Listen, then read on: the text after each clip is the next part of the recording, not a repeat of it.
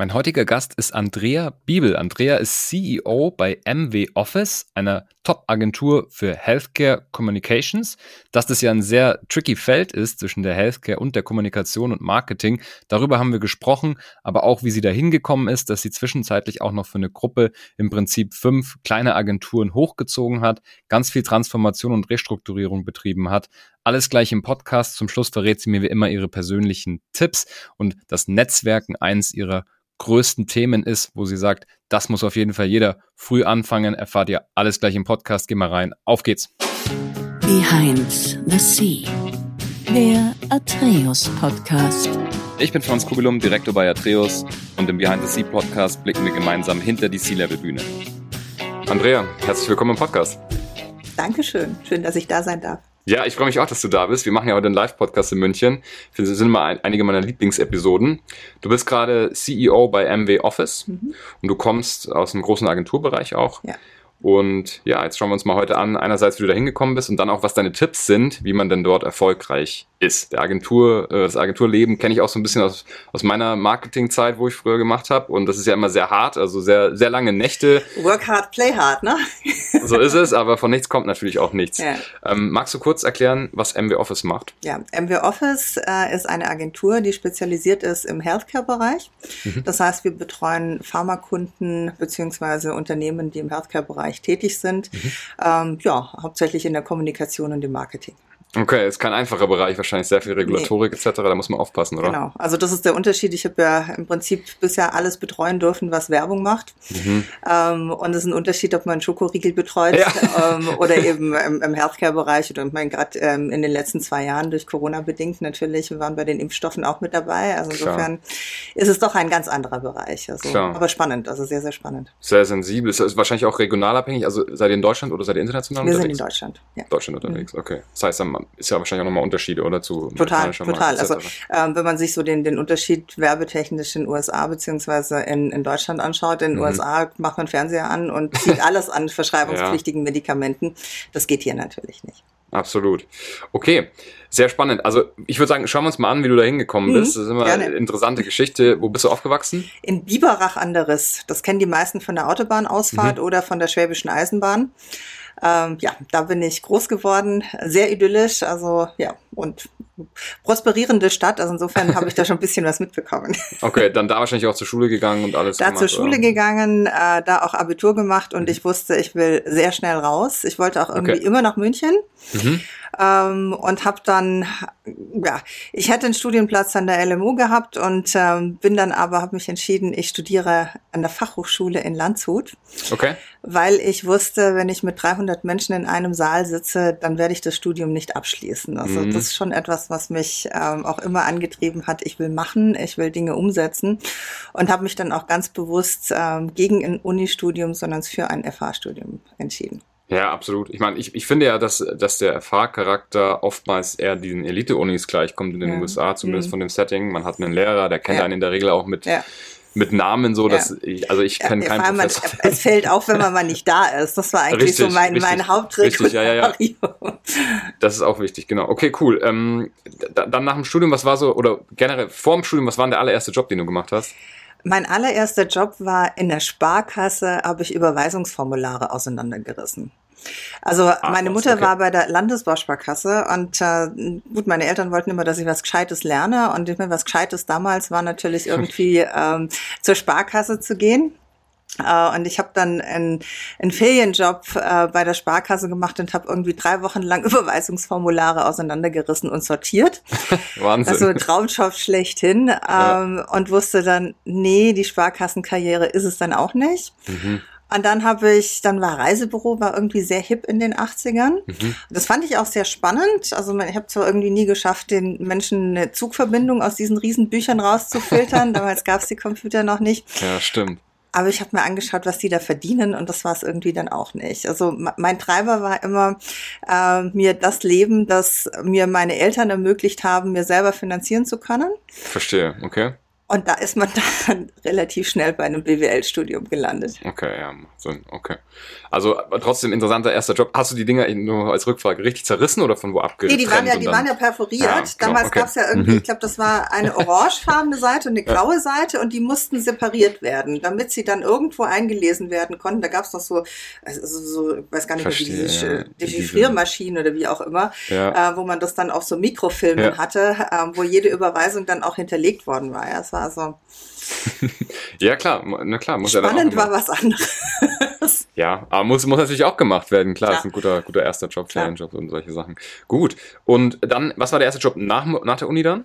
Nach der Uni, ähm, ich habe ähm, das Gute an einem FH-Studium ist ja tatsächlich, dass man Praxissemester machen muss. Stimmt, stimmt, stimmt. Und ich habe das zweite Praxissemester dann beim Mediamarkt gemacht und hatte dann auch da einen Studentenjob. Mhm. Ähm, und das war auch mein erster Job nach dem Studium. Also insofern, ich habe die Diplomarbeit mit und über Mediamarkt geschrieben und ja, war dann irgendwann mal beim Mediamarkt äh, für die internationale Expansion mitverantwortlich. Ich habe ein paar Länder mit cool. aufmachen dürfen. Also mhm. das war richtig, richtig spannend, gleich als erster Job nach dem, nach dem Studium. Studium. Okay. Und du, du bist über den Marketing-Zweig sozusagen dann genau. gegangen, oder? Warst bei genau. Mediamarkt dann ja über Marketing. Genau. genau. Und ähm, wie war es wie war's so bei Mediamarkt? Ich meine, es ist ja auch ein, ein groß, also wenn man alles zusammennimmt, eine sehr, sehr große Firma, fast schon konzernmäßig, ja.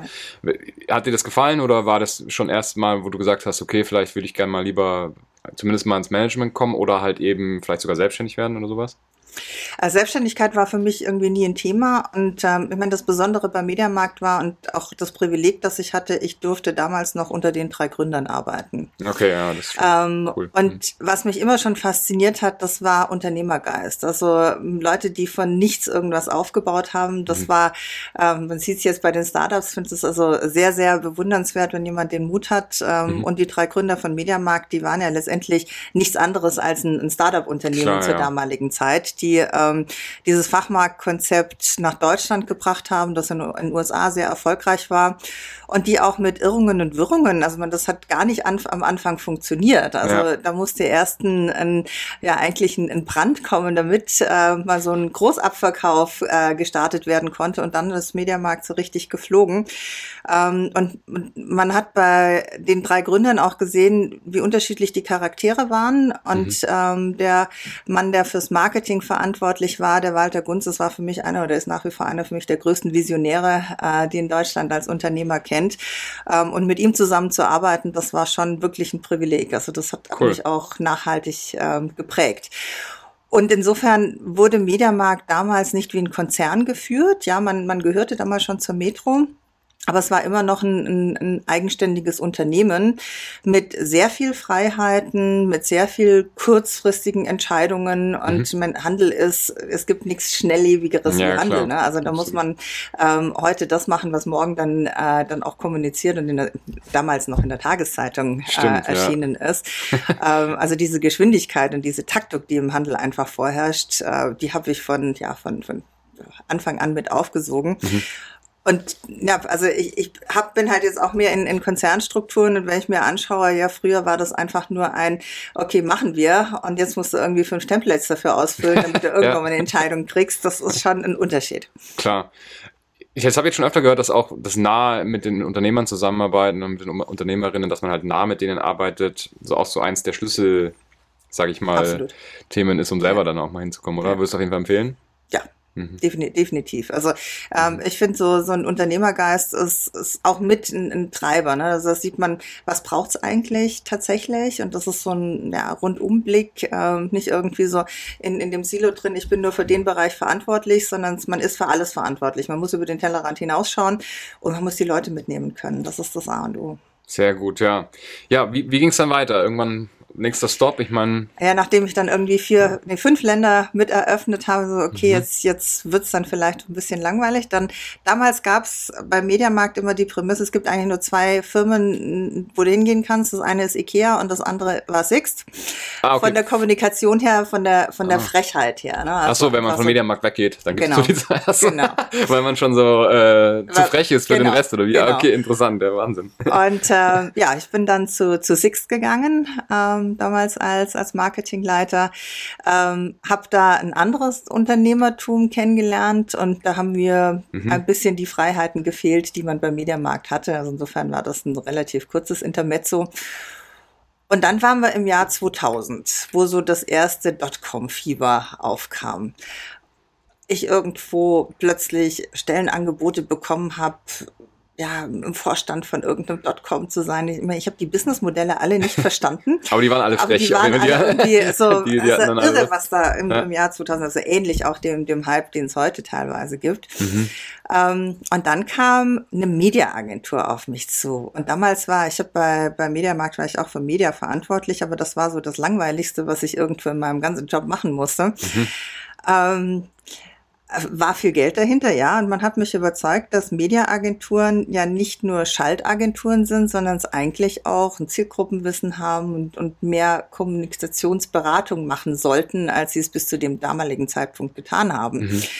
Und mich hat die, die Managementaufgabe gereizt, die Agentur in, in München mit aufzubauen mhm. und aber auch in die Agenturwelt mehr äh, Strategie und Markenberatung zu ja. implementieren. Okay. Und insofern habe ich nie die Kundenkappe aufgezogen. Das ist auch nach wie vor mein Erfolg äh, in der Agentur, dass ich immer nach wie vor Marketingmensch bin. Mhm. Also nicht, nicht Agenturmensch, sondern das Marketingmensch. Was braucht der Kunde, beziehungsweise was braucht der Kunde vom Kunden? Also das ist so ah, das, ja, okay. ja, die, die genau, Kernkom genau, genau. Äh, Kern Kernelement vom, vom Marketing. Ähm, ja, und dann, das ist jetzt ja, 23 Jahre hier, ja. äh, dass ich auf die Agenturseite gewechselt bin. Mhm. Und dann kam so mein, ich würde mal sagen, mein schwäbisches Tun dazu. Ich baue gerne auf und um. Also insofern habe ich die erste Agentur in München aufgebaut. Dann kam äh, das Angebot innerhalb des Agenturnetzwerkes in Frankfurt eine Markenberatungsagentur aufzubauen. Mhm, okay. Das habe ich dann auch gemacht. Und dann kam das Angebot, neben der Karat sollte ein neues internationales Netzwerk aufgebaut werden. Das habe ich dann auch mit aufgebaut. Da war ich sehr, sehr lange. Da gab es dann auch ähm, Agenturen, die integriert werden sollten und mussten. Also das Thema MA war dann auch ein, ein spannendes Thema innerhalb mhm. der Visium-Zeit. Ja, und vor sieben Jahren kam dann das Angebot, magst du nicht die MWO umbauen? Okay. Also das ist jetzt mein, davor habe ich fünf Agenturen aufgebaut und das ist jetzt mein erster Umbau. Mhm. Ähm, muss sagen, es ist einfacher, eine Agentur von null auch aufzubauen. Also auch was, ähm, ja, wir sind damals bei der Vision, wir sind mit sechs Leuten gestartet. Als ich gegangen bin, waren es irgendwie knapp 300 Leute. Also das war ja. schon ein immenser, immenser Wachstum. Ähm, aber dann mit festgefahrenen Strukturen und, und äh, eine Agentur, die es mittlerweile auch seit 50 Jahren äh, gibt, zu, zu übernehmen, das war eine neue Herausforderung. Okay. Natürlich auch in einem, in einem anderen ähm, äh, Umfeld. Ne? Also der, die Healthcare-Branche ist schon eine, eine ganz andere, wie du vorher auch schon gesagt hast. Man ja. hat plötzlich irgendwie gesetzliche Reglementarien, an die man sich halten muss. Und das Besondere daran ist ja, dass die Kommunikation nicht nur B2C ist, sondern es B2B und B2C. Also dass man im Prinzip diese zwei Gleise hat. Stimmt. Interessant. Also wenn du jetzt öfters sozusagen solche Agenturen aufgebaut hast, was ist denn so, wenn du zurückschaust, so das Blueprint gewesen? Was hast du denn, oder ist das, kann man, ist das wiederholbar oder ist es immer wieder was anderes oder konntest du da immer welche Sachen wieder recyceln, sage ich mal? Agentur ist ein People-Business. Und okay. du, du stehst und fällst natürlich mit den Leuten, äh, mit denen du zusammenarbeitest und die okay. man für Agentur begeistert. Und äh, ja, das ist das, was du vorher gesagt hast, work hard, play hard. Äh, und nur gemeinsam ähm, kann man neuartige, tolle Dinge schaffen. Mhm. Also egal, ob das jetzt dann auch neue Agenturwege sind, wie bei der Visium, da haben wir einen äh, motivationspsychologischen Ansatz in die Mediaplanung integriert, also was vollkommen, ja, okay. vollkommen ja. Craziness, ähm, aber es hat funktioniert, also ähm, sehr stark aus dem strategischen Aspekt her. Und ich meine, dann ist halt, wenn man über Kommunikation spricht, ähm, nichts ist, glaube ich, so schnelllebig wie Kommunikation in der heutigen Zeit. Also wenn ja. du anguckst, ähm, vor zwei Jahren war das TikTok, da waren ja. wir irgendwie alle noch auf, auf Instagram, davor waren irgendwie alle auf Facebook, ähm, ja. bevor Instagram. Also gefühlt wird doch eigentlich so alle paar Monate eine neue digitale Sau durchs Dorf getrieben. Ja, klar, die, die, die Plattform ändert sich immer so ein bisschen. Man, die Fähigkeiten sind ähnlich, die man braucht ein bisschen adaptieren, aber im Endeffekt hast recht, es ist ein People-Business. Aber wie war das dann so? Also, beim ersten Mal war es wahrscheinlich ein bisschen schwieriger noch, die, die Agentur aufzubauen, wo du es das erste Mal gemacht hast. Aber dann, was waren denn so die, die ersten Sachen, wo du gesagt hast, okay, also ich muss erst Geschäft generieren. Also ich nutze mein Netzwerk und, und hole Geschäft rein. Oder ich, ich brauche erst so drei, vier Charaktere in jeder Agentur, mhm. um Business aufzubauen oder wie, wie, wie kann man sich das vorstellen? Was hast du da so? Ja, man braucht immer Teams, die letztendlich ähm, unterschiedliche Charakter oder unterschiedliche Skills haben. Weiß nicht, ob du das LIFO-Modell äh, was sagt, wo du einfach ähm, mhm. dann Leute hast, also die Visionäre hast und du brauchst auf der anderen Seite dann auch die Leute, die es tatsächlich umsetzen können. Dann mhm. brauchst du gute Teamplayer, ähm, dann brauchst du aber auch Leader mhm. ähm, und du findest kaum in einer Person alle vier Eigenschaften, sondern jeder hat letztendlich irgendwie seine Stärken und ich würde nicht sagen Schwächen, sondern es einfach ausgeprägtere Eigenschaften. Ne? Ähm, und wenn du jetzt in irgendeiner Form nur Visionäre in einen Raum steckst, da wird nichts bei rauskommen. Also ja, ja. das hat auch das, das Thema bei beim Mediamarkt habe ich das sehr deutlich gesehen. Da gab es eben den einen Visionär, hm. der alleine hätte nichts auf die Reihe gebracht. Also wirklich absolut nichts. Und es, es brauchte zwei andere dazu, die gute Netzwerke waren, die auch mhm. gute Kaufleute waren, die gute Umsetzer waren, um mhm. das Ganze mit an den Start zu bringen. Und ich glaube, also das ist noch nicht mal Agentur, sondern es ist jedes Business, das man in irgendeiner Form aufbaut. Man braucht unterschiedliche Charaktere. Ähm, und man muss dann eben auch den Mut haben zu sagen, okay, der liegt mir jetzt persönlich vielleicht auch gar nicht so. Mhm. Ähm, das ist interessant, ja. Und dieses also man, man begibt sich ja gerne mit, mit das, das Thema mhm. Selbstähnlichkeit. Ja, ne? genau. Also lieber mit den Leuten, die man genau, ähnlich sind sozusagen. Genau. Ja. Und das funktioniert im Freundeskreis hervorragend. Ja. Ähm, aber das sollte in der Firma darf das nicht funktionieren oder, oder funktioniert es einfach nicht, weil du brauchst Leute, die dich challengen, die mal anders denken, um mhm. weiter nach vorne zu kommen. Sehr wichtiger Punkt, ja. Okay, cool. Also kleiner, kleiner Exkurs da in die Ecke mal rein. Dann, ähm, ja, jetzt, jetzt in, in der jetzigen Stelle. Es ist ja wieder so ein Transformationsthema anfangs gewesen, Absolut. oder? Restrukturierung. Das ist so dein, dein Lieblingsfeld, oder? Ja, also heutzutage nennt man es ja Change. Change, genau. Change ja, Transformation. Change, Transformation und so weiter, ja. Umbau einfach. Umbau einfach, ja. Ich, ich glaube, ja. dass ähm, jede Firma, die erfolgreich ist, irgendwann mal an einen Punkt kommt, wenn sie sehr erfolgreich ist, dass sie sich nicht mehr hinterfragt. Hm. Also mhm. für mich der klassische Effekt ist immer Nokia, äh, mhm. äh, wenn man sich anschaut, was aus Nokia geworden ist. Und ähm, da muss man aufpassen, da muss man verdammt aufpassen. Also ähm, und deshalb ähm, und ich habe eine, eine ähnliche Situation vorgetroffen, wenig äh, Wettbewerb ähm, in dem in dem Umfeld und äh, ja man hat man hat aufgehört sich zu hinterfragen, man hat aufgehört sich weiterzuentwickeln. Mhm, verstehe. Und von der Struktur her waren es unterschiedliche äh, Service Lines, die teilweise dieselben Kunden ähm, äh, betreut haben, die aber nichts voneinander wussten. Also so ein ganzheitlicher Beratungsansatz, den gab es mhm. einfach auch nicht. Also Dinge, die, würde man sagen, in anderen Agenturen vor zehn Jahren schon eingeführt Kann wurden. Sein, ja. Ja. Ähm, das galt neu einzuführen, also wirklich mehr Marketing-Skills, mehr strategisches, mehr Markenberatung auch einzuführen und ein ganzheitliches Angebot. Also, dass man nicht mehr in, in Silos denkt, so, naja, ich hole jetzt mal meine Print-Spezialisten und dann hole ich die Digitalspezialisten und ähm, am besten weiß der eine nichts, was der andere macht, sondern wir reden von der Strategie und von der Kommunikationszielsetzung und wie kriegt man da die PS auf die Straße über eine Orchestrierung von allen Touchpoints. Okay, interessant. Wie, wie startet ihr mit euren Kunden? Gibt es dann erstmal Workshops oder Interviews oder fordert ihr erstmal so ein paar Sachen ein auch? Oder? Und ein klassisches Briefing, ne? also mhm. ein klassisches Briefing mit Hintergrundthemen und die, die große, große Frage, wer ist die Zielgruppe? Also so mhm. das elementare Thema äh, im, im Marketing. Mhm. Wer ist die Zielgruppe? Und was ist die Zielsetzung? Okay. Also es sind so die, die zwei Z-Fragen, die eigentlich ähm, die, die elementarsten sind. Und ähm, unser Weg ist ja, wie, wie kommt A zu B? Ja? Also hm. ähm, ja. Okay, interessant. Wie siehst du so das Marketing in Zukunft? Also ich habe ich es im Vorgespräch schon kurz gesagt, so, ich, ich sehe das immer sehr viel über Content natürlich. Jetzt Klar. muss man natürlich auch immer den Content dann wieder sauber zurücklinken in einen Marketing-Funnel, weil sonst ist es einfach nur Content und da erzeugt ja auch Aufwand. Aber wie siehst du so dieses das ganze Thema in Zukunft? Naja, im, im Endeffekt, wenn man, mal, wenn man mal put it in a nutshell, was soll denn Marketing? Marketing soll letztendlich schon mal verkaufen. Ja. Also, idealerweise. Idealerweise. Ja. Vergisst man genau. manchmal, aber Vergisst ja, man manchmal. Und ja, es, es gibt gibt äh, Branchen, wo, wo das Thema ähm, ich brauche eine große Marke und die Marke ist letztendlich das, ähm, was mit einer der Kaufargumente ist. Also ja. wenn du zum Beispiel den gesamten Luxusbereich anschaust, mhm. ähm, wo Marke und die Geschichte, die diese Marke verkörpert, ähm, natürlich eine, eine wesentlich größere äh, Rolle spielt, wie jetzt zum Beispiel, wenn du es von verschreibungspflichtigen Medikamenten, wo ja. du keinerlei Einfluss auf die Markenwahl hast. Ne? Also ja. die kennst du meistens ja auch. Genau, auch ich wollte gerade sagen. also das sind, das sind dann schon die, die großen Unterschiede. Aber letztendlich geht es für jeden Produktbereich zu schauen, wie kann ich dieses Produkt am besten verkaufen? Was braucht es dazu? Mhm. Und manchmal ist es eher ein sehr stark getriebener Performance-Ansatz. Mhm. Manchmal mhm. ist es ein sehr groß markengetriebener Ansatz, wo ich eben eine Markenwelt aufbauen muss, wo ich eine mhm. Erlebniswelt aufbauen muss. Aber auch da muss ich einen, einen Sales Funnel legen. Also mhm. auch, auch ein Louis Vuitton will verkaufen, ähm, Richtig, was da ja. natürlich über die Marke äh, funktioniert mhm. oder über induzierte Verknappung, was auch Hermes beispielsweise, wenn man sich die Birkenbag das anschaut, funktioniert ne? gut, das ja. funktioniert hervorragend. ähm, ja, das sind dann schon okay. unterschiedliche Welten, ja. Ja, ja, sehr, sehr cool. Also ich glaube, man hat ein ganz gutes Bild gekriegt, äh, wo das dein Aufgabenspektrum liegt. Deswegen gucken wir jetzt mal so ein bisschen in deine persönlichen Strategien und generell auch in deinen Alltag rein. Führ uns mal durch, was ist so ein Day in a Life off? Wie sieht denn so ein Tag bei dir aus?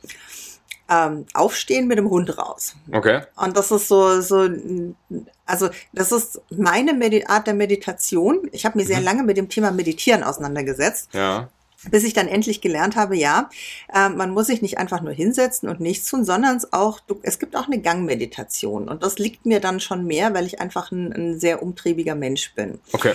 Stehst du früh auf oder? Ähm, ich stehe um sieben auf. Okay. Also bin jetzt nicht so, du musst um fünf Uhr aufstehen ja, ja. irgendwie. Nee, also ja. ich stehe um sieben auf okay. und das erste, was ich mache, ist ähm, gut 45 Minuten mit dem Hund raus. Ah, ist ganz schön lang, ja, okay. Und das ist so, also auch so, das ist mein Start in den Tag. Mhm. Ähm, egal welches Wetter, also du musst einfach raus, du hast dich dann schon bewegt. Und da gehe ich so im Kopf durch, was liegt denn heute an, was sind so das, was du heute erreichen möchtest, was sind so die, also ich strukturiere im Prinzip da schon meinen Tag, ähm, aber jetzt nicht zwanghaft nach einer Checkliste, sondern es einfach sehr, sehr gemütlich bei, beim Laufen und ähm, finde, das, das tut dann schon mal gut, sich also körperlich was getan zu haben und ja. so in den Tag reinzustarten. Okay, cool. So, und dann geht's ab neun meistens mit einem Meeting nach dem anderen. Ähm, manchmal bin ich im Büro, manchmal bin ich unterwegs, aber mhm. der Tag ist, ist gut durchgetaktet, mhm. ähm, bis er dann irgendwann mal, also Mittagspause ist für mich auch wichtig. Also ähm, ich habe mir in meinem Terminblock jetzt auch durch Corona tatsächlich zwei Stunden ähm, geblockt, wo natürlich nochmal mit dem Hund rausgegangen muss, werden Richtig, muss, ja. nochmal eine halbe Stunde. Und ich aber ganz bewusst auch für mich eine Pause mache. Ähm, und dann, je nachdem, wann ich die Pause einrichten kann, und dann anfangen, nochmal den restlichen Tag zu strukturieren und zu mhm. organisieren. Also, dass wirklich zwischen zwölf und zwei nochmal so ein Break kommt und auch so ein Resetting, weil sehr häufig, man ist ja leider ein wenig fremd äh, ge gesteuert. gesteuert. Ähm, und das, was man sich morgens vorgenommen hat, kann im Laufe des Tages dann doch eine ganz andere Wendung nehmen. Ja wo man kontinuierlich dann die, die Priorisierung auch ähm, verändern muss, beziehungsweise nochmal so, okay, das, was halt morgen wichtig war, ist vielleicht weder mhm. wichtig noch dringend. Also ja. wenn was Neues reinkommt. Wenn so Neues reinkommt okay. Genau. Aber hast du irgendwelche so schon so Zeitmanagement-Regeln oder sowas? Also außer jetzt die zwei, wo du sagst, du blockierst dir dann ähm, zwischen zwischen zwölf und zwei auch nochmal die Zeit.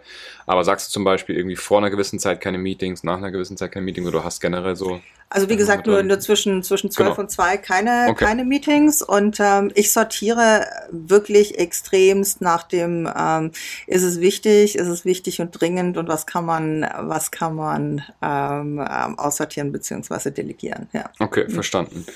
Okay.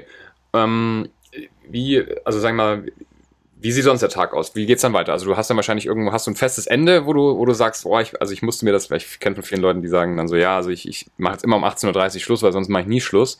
Oder ähm, ist es offen jeden Tag? Es, es ist im Prinzip offen, aber also man merkt einfach, dass so zwischen, ich würde mal sagen, 19 und 20 Uhr dann irgendwann mal auch die, die Luft raus ist. Hm. Ähm, Gut, ich meine, in, in meinem Job ist es schon so, dass irgendwie nachts auch mal noch eine E-Mail oder so weit reinkommt, aber das habe ich mir abgewöhnt, irgendwie so tatsächlich bis 10 Uhr abends on zu sein. Das kann mhm. passieren, wenn man irgendwie eine Präsentation oder einen Pitch oder irgendwie sowas hat. Mhm. Ähm, für mich ist wichtig, dann abends ähm, auch sehr häufig nochmal Sport zu machen. Mhm. Ähm, da habe ich ja mit dem Kickboxen angefangen, mhm, was mir ja. sehr, sehr gut tut, wo man dann den Tag nochmal rausballern kann. Ja. Also, ähm, und ich eigentlich ja viermal die Woche dann abends zum Sport gehe ah, okay. und dadurch dann auch noch mal eine, eine Pause letztendlich auch habe, also sowohl mental als auch als auch physisch. So, und im, im Idealfall würde ich mal sagen, ist dann nach Sport auch, auch Schluss. Da kann man sich dann mal um TikTok oder sonstige Themen kümmern, was ja. ich dann durchaus auch mal ganz gerne mache. Ähm, gut, aber ab und zu, also ich gucke dann abends schon noch mal in die Mails, ob in irgendeiner Form okay. ja, die, die, Welt untergeht. Aber hast du Notifications an oder aus? Wie ist es bei dir? Stört dich das, wenn du so am, am Handy... nee, ich hab's aus. Aus, oder? Ich hab's komplett okay. aus. Komplett also den ganzen aus. Tag, nicht nur abends? Ja. Ah, okay, verstehe. Ja. Ah, gut. Also du, immer wenn du schaust, schaust du auch bewusst rein und nicht, weil jetzt irgendwie was reinkommt. Ja. Also okay. auch wenn ich, ja. wenn ich Termine habe, also was mich wirklich stört, ist, ist auf Teams diese Chat-Funktion, wenn du dann irgendwie parallel angechattet wirst. Also ich mach's dann, also du kannst es nur nicht ausstellen in dem Moment, weil ja, ähm, ja die, die äh, Calls auch über ähm, das, das System laufen. Ja. Ähm, aber ich ignoriere es komplett. Ja, ja, ich finde das auch ist spannend. Also einerseits, wo das losging, hatte ich auch erst gedacht, hm, interessant, ich bin jetzt hier mit quasi einem Sales Pitch oder so und kann parallel mit meinen Leuten sozusagen auch noch schreiben. Aber irgendwann habe ich dann auch gemerkt, so nach die ersten drei, vier Mal ist es ganz cool, weil man sich halt austauschen kann, was man so am Tisch nicht könnte. Und dann merkt man aber, boah, das ist eigentlich gar keine gute Idee, wenn man da so seinen Fokus verteilt. Nee, also die, die, also gibt es ja mittlerweile auch genügend Studien äh, darüber. Also mhm. die, ähm, die Skills zum Multitasking, die sind wirklich begrenzt. Also ja. die Dinge, die man zusammen tun kann. Ähm, und was nicht dazu gehört, ist sich auf zwei Dinge auf einmal konzentrieren. Das funktioniert mhm. einfach nicht. Auch wenn wir es immer noch probieren. Das ist dann also vielleicht so, kann man ja. irgendwann mal sagen, okay, man delegiert einen Teil dann an irgendeine künstliche Intelligenz ab. Also idealerweise hat man ja ein, ein KI-Minimi irgendwann ja. mal, wo genau das dann ähm, auch abgegeben werden kann. Aber es funktioniert einfach nicht. Und es kostet doppelt so viel Zeit, wenn man erstmal irgendwie alle so ein bisschen rudimentär macht und versucht, mhm. alle Dinge auf einmal zu machen. Nee, also schneller geht's dann, wenn man eins nach nach dem. Okay. Gut, du hast gesagt, du machst viel Sport. Wie ist das ganze Thema persönliches Wohlbefinden und wie wichtig ist es auch im Kontext, wenn man eine Managementrolle oder eine geschäftsführende Rolle hat? Hm. Ähm, das habe ich sehr spät erkannt. Also ich habe mich wirklich sehr stark aufgerieben. Ich habe für meinen Job hm. gelebt. Ich wollte natürlich auch Karriere machen ähm, und habe mich sehr vernachlässigt. Mhm. Ähm, sowohl was den Sport anbelangt, natürlich mhm. auch was die Ernährung anbelangt. Mhm und auch ähm, ganz, ganz essentiell das Thema Schlaf. Hm. Ich habe viel zu wenig geschlafen. Also ähm, und das ist erst in, in den letzten Jahren auch auch mit die Erkenntnis ähm, kommen, dass alles miteinander äh, zu tun hat. Ne? Also nicht nur, dass man geistig nicht fit ist, wenn man zu wenig äh, geschlafen hat, sondern dass man natürlich auch Gewichtsthemen hat, wenn man zu wenig schläft. Also Absolut, da kannst ja. du eine Diät nach der anderen machen. Ähm, ja, ja, solange du das Schlafthema nicht im Griff hast, ähm, wird das nicht Erfolgs von Erfolg gekrönt sein. Absolut. Ich glaube, das ist, ich habe irgendwo letztes Mal gelesen, dass ein sehr, sehr großer Teil der Leute übermüdet ist und man es gar nicht mehr weiß, wenn man sich schon so sehr daran gewöhnt hat, dass man den Status total, gar nicht mehr kennt. Total, ja. Ausgeschlafen ja. zu sein. Also ja, Schlaf. Ja. Wie, wie lange, wie viele Stunden versuchst du pro Tag reinzukriegen? Ich, ich probiere sieben Stunden, das schaffe ich aber tatsächlich nicht jeden Tag. Also, okay, also bei sieben Stunden geht's dir gut. Ja. Hm, okay, ja. ja, interessant. Und ähm, jetzt ernährungstechnisch oder so, hast du da auch irgendwelche äh, sag ich mal, Diäten oder irgendwelche Plan, die du folgst? Naja, äh, Diäten jetzt weniger. Also ich äh, schaue schon, dass ich, dass ich viel Proteine zu mir nehme, mhm. weil ich merke, das macht einfach satter ja, ähm, und, und so stimmt. leere Kohlenhydrate einfach vermeide und das Thema Zucker ähm, auch so gut wie, wie weglasse. Hm. Ja. ja, klar. Und Alkohol äh, nur am Wochenende. Mhm. Genau.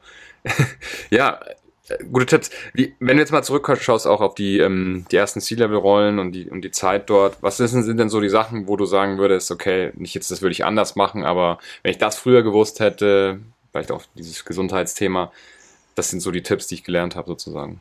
Also zum einen natürlich schon auf sich selber zu achten, also was mhm. will man, was braucht man, mhm. ähm, um, um das leisten zu können. Und was ich viel, viel früher angefangen hätte, wäre Netzwerken. Ah, okay, interessant. Ja. Also das ist so etwas, was, was glaube ich auch mit so ein Frauenthema ist, ähm, weil wir Frauen denken, wir müssen, ja, wir müssen irgendwie den Job machen und mhm. ähm, ich habe Männer dann immer belächelt. Also auch wenn man so die Systematiken in, in Meetings, ne, also erstmal vorher irgendwie die Bodybuilding-Phase und äh, am besten ja. dann sich noch, wobei ich mir beim Mediamarkt ja. tatsächlich angefangen habe, ähm, mir am, am Wochenende die Fußballergebnisse ähm, anzu, anzuschauen. Und ich, kein, ich habe keine Ahnung von Fußball, mich ja. interessiert Fußball auch wirklich. Aber es ist oft Gesprächsthema. Aber, aber ab, wenn du am Montag weißt, du hast irgendwie einen Termin mit Managern, schau dir die Fußballergebnisse vom, vom Wochenende an. Mhm. Ähm, einfach um so ein, so ein Bonding ähm, auch hinzubekommen. Und diese Systematik, wie funktionieren Allianzen, ähm, mhm. wie kriegt man, wie funktioniert Politik, das habe ich sehr, sehr spät in meiner Karriere ähm, angefangen, mir das anzuschauen. Also, mhm. und davor war es so ein, oh mein Gott, was treiben die jetzt hier schon wieder? Und diese Buddytum. Und ähm, mhm. ja, also ich hatte so ein Schlüsselerlebnis, äh, an das ich immer noch denken muss. Da bin ich, das war das erste Mal, dass ich in so einem Board-Meeting war. Äh, war schon auf Agenturseite. Ähm, und ich war die einzige Frau. Mhm. So, ähm, und das war mit das erste Meeting und ich kannte alle Teilnehmer relativ gut, aber ich wusste nicht, wie die miteinander interagieren. Und es gab okay. ein, eine ganz, ganz große Diskussion. Ähm, da ging es um eine Umstrukturierung und es ging darum, ob ein Bereich dem einen zugesprochen wird oder dem anderen. Ja, okay. So, also es ging um Macht. Ne? Es ging um, wirklich um okay, Macht, ja. weil ähm, je mehr Menschen man unter sich hat, desto mächtiger ist man natürlich. Mhm. Und die Jungs, die haben sich das war, das war wirklich heftig. Also die haben sich sowas von, also dass die nicht vor die Tür gegangen sind, das war wirklich schon alles. Und ich habe die noch nie so erlebt. Also so hart, fightend, kämpfend, verbal teilweise auch unter die Gürtellinie gehen. Okay, also das, das, das, da dachte ich, wir jetzt auf dem Schlachtfeld. So. Es war, irgendwann hat dann einer eine Entscheidung getroffen. Es war klar, es gab einen Gewinner und es gab einen Verlierer. Meeting war zu Ende. Und da habe ich mir angeguckt, was, was tun die Jungs? Was glaubst du, was passiert ist? Na, ich weiß nicht, die waren wahrscheinlich wieder beste Freunde, oder? Der eine hat dem anderen auf die Schulter geklopft und gesagt, okay, kommst heute Abend zum Grillen. Ja. Grandios, ist ja witzig, okay. Und ich saß, ich saß fassungslos da und habe mir überlegt, okay, wenn das jetzt zwei Frauen gewesen wären, jetzt mal abgesehen, dass Frauen vielleicht dann doch ein bisschen höflicher miteinander umgegangen wären. Wahrscheinlich, ja. Aber am Ende dieses Meetings, wenn es einen Gewinner und eine Verliererin gegeben hätte, da wäre kein, kommst heute Abend irgendwie auf ein Säckchen vorbei. Nee. Das wäre übers Meeting hinaus. Das wäre, das wäre ein, was bildet die sich ein, mit der red ich nie wieder, da wäre man rausgerauscht. Also ja. so dieses, es geht in dem Moment einfach um, ums Business, ums Gewinnen oder Verlieren. Und das war's. Und das, also das gebe ich, will ich gerne auch Frauen mitgeben, äh, dass wir uns da doch einiges von, von Jungs auch abgucken können, ähm, weil wir nehmen Dinge meistens viel, viel, viel zu persönlich. Mhm. Ähm, ja, und das ist auch so, so eins dieser, dieser Themen, was kann ich oder was habe ich als, als Frau in der Führungsfunktion gelernt, äh, was kann man da ähm, auch weitergeben. Und eines mhm. dieser Themenmittels nehmt es nicht so persönlich, sondern es geht um den Job. Ja, das ist ein, ist ein guter Tipp. Ich, es gibt wieder andere Themen, gerade auch im Management oder in der Führung. Ähm, da finde ich das gar nicht so schlecht, wenn man übers Meeting hinaus die Sachen mitnimmt, weil da hilft es einem ja manchmal auch. Ja. Das stimmt, das. Ich lese immer regelmäßig, dass die Frauen bessere Krisenmanager sind, mhm. ähm, weil sie halt einfach wahrscheinlich auch ich glaube, das Gehirn ist auch einfach anders als bei Männern, wie man ja offensichtlich an dem Beispiel auch ganz gut gesehen hat. Und manchmal ist es schon nicht schlecht, wenn man mehr Faktoren berücksichtigt oder eben auch Themen Absolut. dann noch mitnimmt aus, aus, so einem Kontext Absolut. raus. Nur nichtsdestotrotz mhm. ist, also du kriegst Aber Dinge ja nicht alleine nicht, gelöst. Ne? Also auch wenn du ein guter Krisenmanager bist, du brauchst Klar. ein gutes Netzwerk. Und dieses Netzwerk musst du erstmal aufbauen. Und da geht es jetzt nicht darum, irgendwie nur ein Frauennetzwerk oder nur ein Männernetzwerk, mhm. sondern es einfach Verbündete und Allianzen zu schmieden. Mhm. Ähm, und ein Netzwerk heißt ja nicht, dass ihr Best Buddies seid seid, sondern mhm. dass ihr ein gemeinsames Interesse habt, mhm. ähm, wo man dann sagt, okay, in diesem Bereich arbeiten wir oder auf diesem Kontext arbeiten wir zusammen, danach sehen wir uns vielleicht nie wieder, aber ne, so funktioniert halt Klar. Netzwerken. Mhm. Ähm, und das ist so, so manchmal so die, die Hemmnis bei Frauen, dass du immer denkst, das muss jetzt meine beste Freundin werden. Ja, das Dem stimmt, ist halt bei, bei weitem nicht so. Ne? Also es kann mhm. einfach nur eine, eine strategische Allianz sein, die einem in dem Moment weiterhilft. Und es ist vollkommen egal, ob Männlein oder Weiblein. Korrekt, ja. Ja, das ist oder echt ein divers, Tipp. Oder nicht, dass wir jetzt irgendwie. Ja. Nee, nee, super Tipp auf jeden Fall mit dem Netzwerk, finde ich, finde ich klasse. Okay, ja. Ähm, wir kommen langsam schon ans Ende vom Podcast. Drei Fra wow, ja. ja, es geht dann immer schneller, als man denkt. Drei Fragen, ähm, spontan antworten. Was wolltest du mal werden, als du Kind warst? Prinzessin. Prinzessin? Okay, das ist ein cooler Berufswunsch. Kann noch klappen, oder? ah, ich träume immer noch von Sissi. ja, perfekt. Ähm, cool. Äh, was darf auf keiner guten Party fehlen? Musik. Musik, okay.